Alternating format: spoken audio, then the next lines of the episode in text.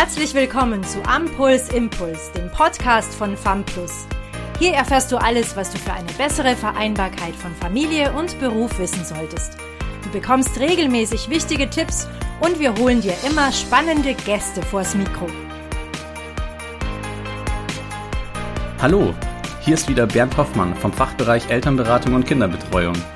Heute möchten wir uns einem eher unschönen Thema widmen, wir sprechen über das Thema Trennung und vor allem darüber, wie man den Trennungsprozess der Eltern für die Kinder am schonendsten gestalten kann. Also wenn du auch wissen möchtest, was bei einer Trennung oder Scheidung beachtet werden sollte und du hilfreiche Tipps erhalten möchtest, dann bleib dran und lass dich inspirieren.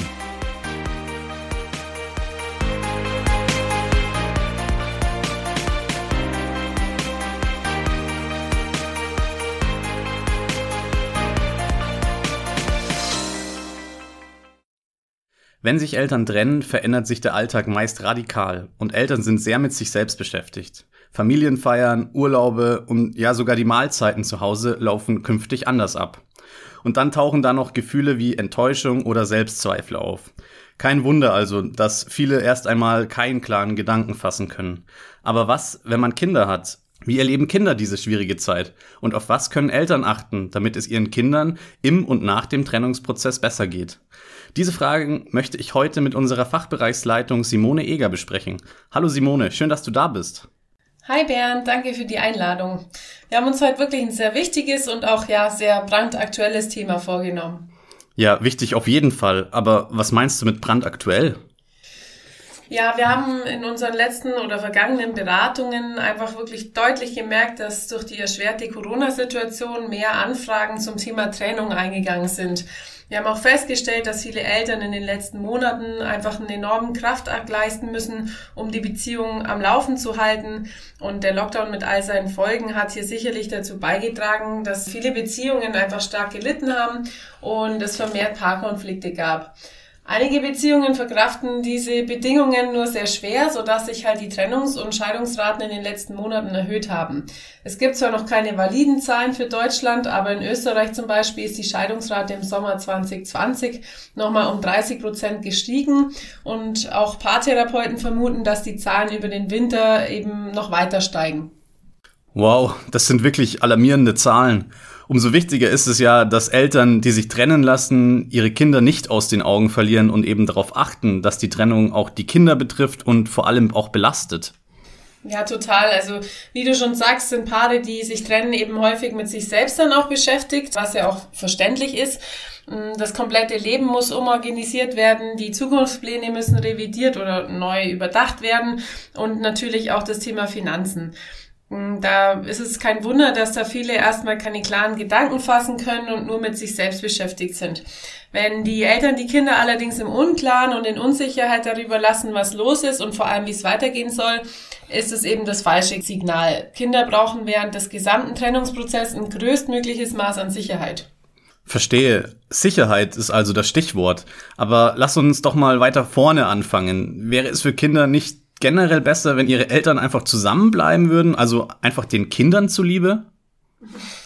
Ja, die Frage stellen sich wohl viele Eltern schon seit mehreren Jahren, sage ich mal, aber ähm, es gibt keine Pauschalantwort darauf. Es ist tatsächlich meistens so, dass Kinder unter der Trennung der Eltern mehr oder noch mehr leiden als die Eltern selbst.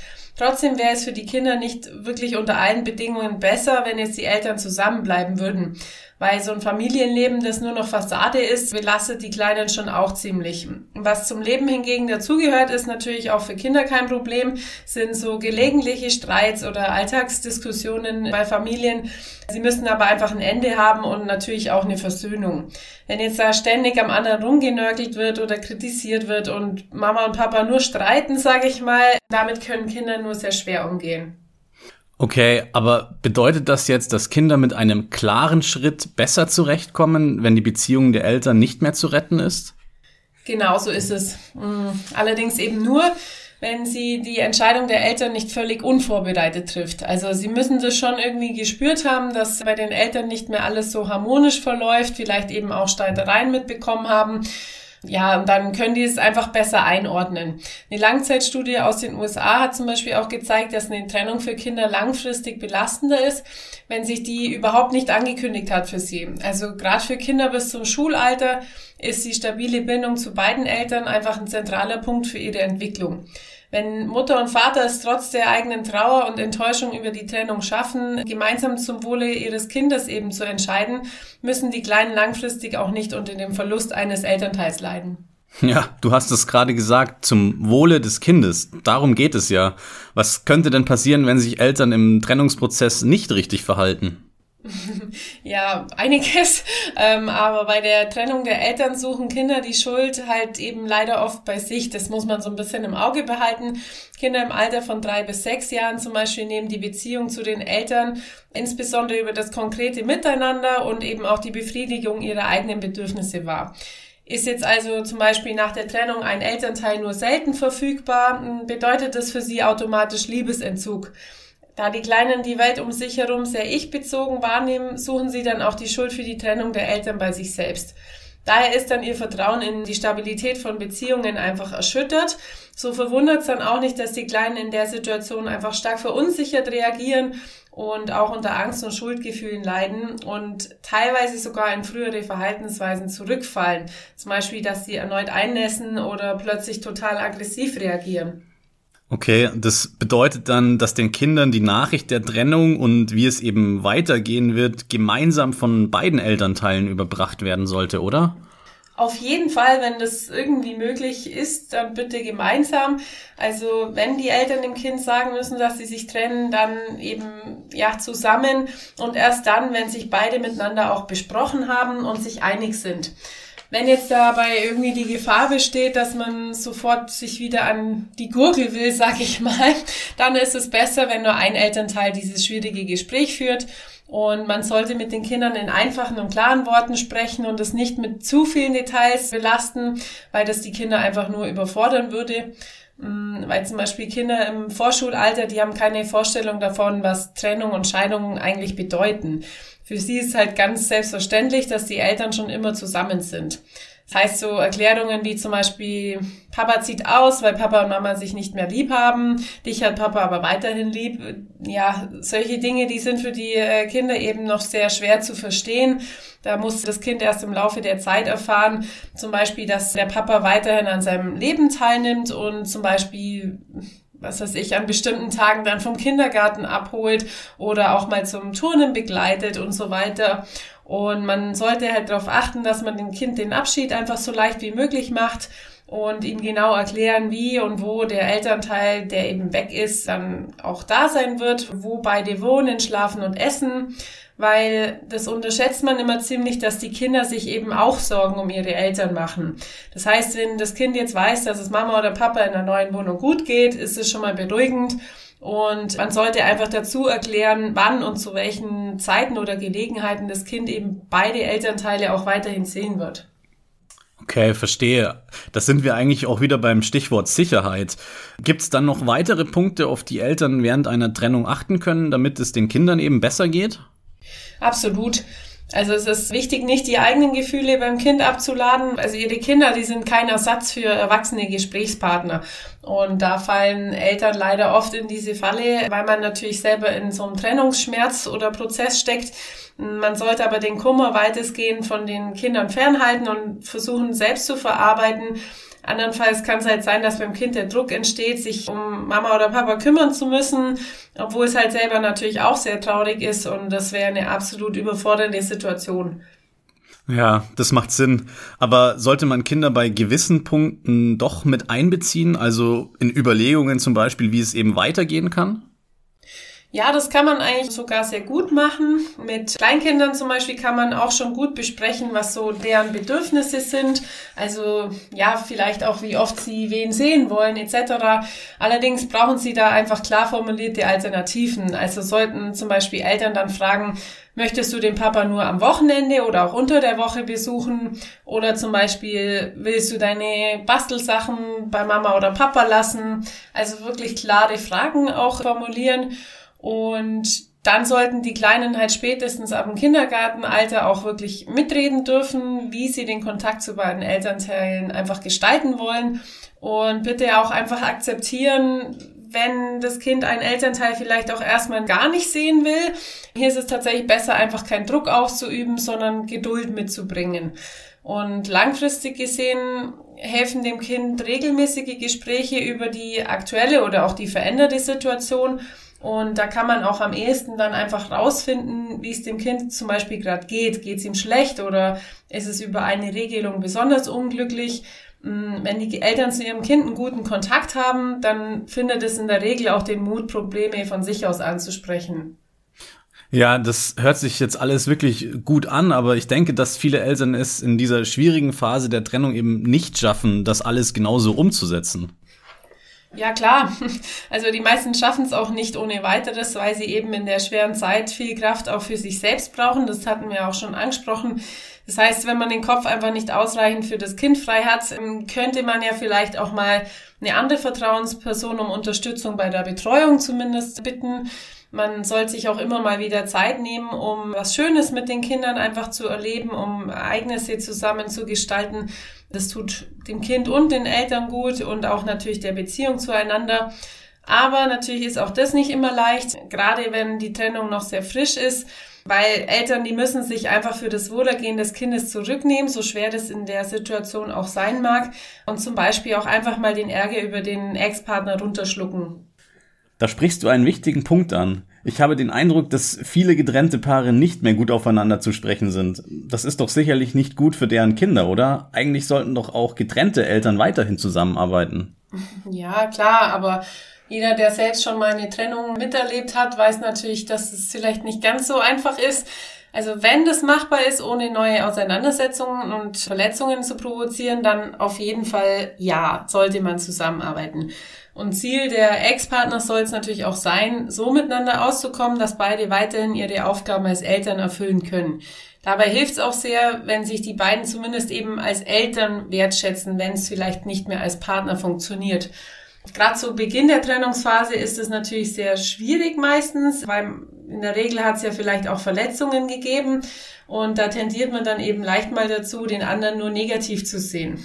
Wie es jetzt Paare schaffen, Streit und Eskalation hinter sich zu lassen, hängt natürlich von den Beteiligten ab und auch davon, was eben passiert ist oder welche Verletzungen es gab. Wichtig ist aber, dass beide eben zu einer gesunden Kommunikation zurückfinden, um ihr Kind einfach weiterhin erziehen zu können gemeinsam. Denn das Verhältnis der Eltern zueinander ist für die Kinder mindestens ebenso wichtig und es sollte nicht so weit kommen, dass ein Kind sich später entscheiden muss, wen es zum Beispiel zu seiner Hochzeit einlädt, Mama oder Papa. Ja, absolut. Und welche Tipps kannst du Eltern geben, damit die Kommunikation wieder funktionieren kann? Ja, also allem voran denke ich generell in der Kommunikation sind Respekt, Disziplin und Wohlwollen wichtig. Wenn ein Elternteil ein Anliegen hat, sollte er oder sie im Gespräch bei dem einen Anliegen erstmal bleiben, statt wirklich, wie man das gern macht, alles auf einen Tisch zu packen und natürlich die Vorwürfe möglichst gering halten. Am besten spricht man über die eigenen Bedürfnisse und sendet sogenannte Ich-Botschaften, wie zum Beispiel, ich komme damit nicht klar, statt du hast schon wieder deine Socken liegen lassen, was auch immer. Besonders hilfreich ist da, wenn man dem anderen seine Anerkennung zeigen kann, wenn er was Gutes gemacht hat, zum Beispiel toll, dass du heute so pünktlich warst äh, bei der Kita-Abholung, wie auch immer. Und Anerkennung ist einfach ein kostbares Gut in Beziehungen, egal welche Art. Und vor allem eben in der schweren Zeit vom Übergang. Ja, genau. Gegenseitiger Respekt und Anerkennung sollten eben auch nach einer Trennung noch vorhanden sein, zum Wohle der gemeinsamen Kinder. Jetzt hast du uns schon viele gute Tipps für die Zeit während der Trennung gegeben, Simone. Hm, auf was können denn Eltern nach der Trennung achten, damit es den Kindern gut geht? Ja, du stellst heute auf jeden Fall die richtigen, aber auch schwierigen Fragen. Da gibt es natürlich einige Punkte dazu. Ich versuche mal so die wichtigsten jetzt in Kurzform anzusprechen. Also spontan fällt mir als erstes das Thema Geld ein.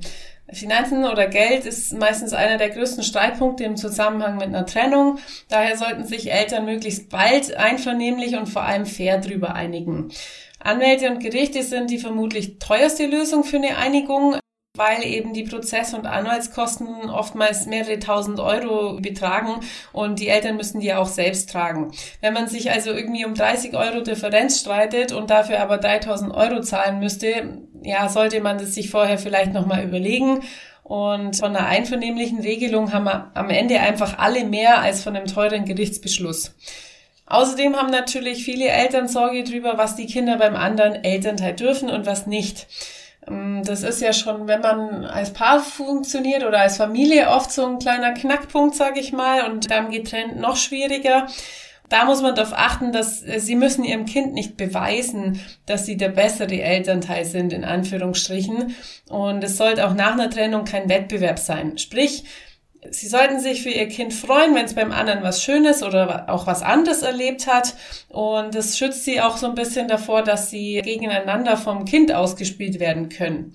Wenn der andere Elternteil was anders macht, dann ist es doch auch in Ordnung. Also Kinder kommen auch mit unterschiedlichen Regeln ganz gut zurecht. Sie kennen das aus der Kita oder von den Großeltern etc.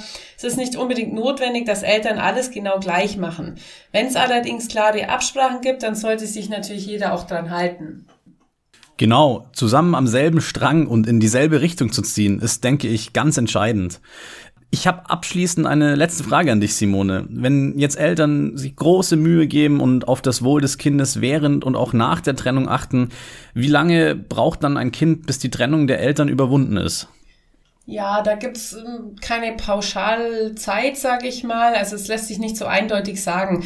Die meisten Kinder haben aber nach circa zwei bis drei Jahren einfach ein neues Gleichgewicht für sich gefunden. Und es kommt aber immer so ein bisschen auch auf das Kind oder die Situation an. Jedenfalls kommen sie aber besser mit der Trennung klar, wenn auch die Eltern sich in der neuen Situation schon mal eingerichtet haben und es ihnen irgendwie gelungen ist, die Konflikte beizulegen. Okay, Simone, dann vielen Dank für deinen heutigen Besuch bei mir und die hilfreichen Hinweise. Sehr gern. Danke, Bernd, für die Einladung und bis bald.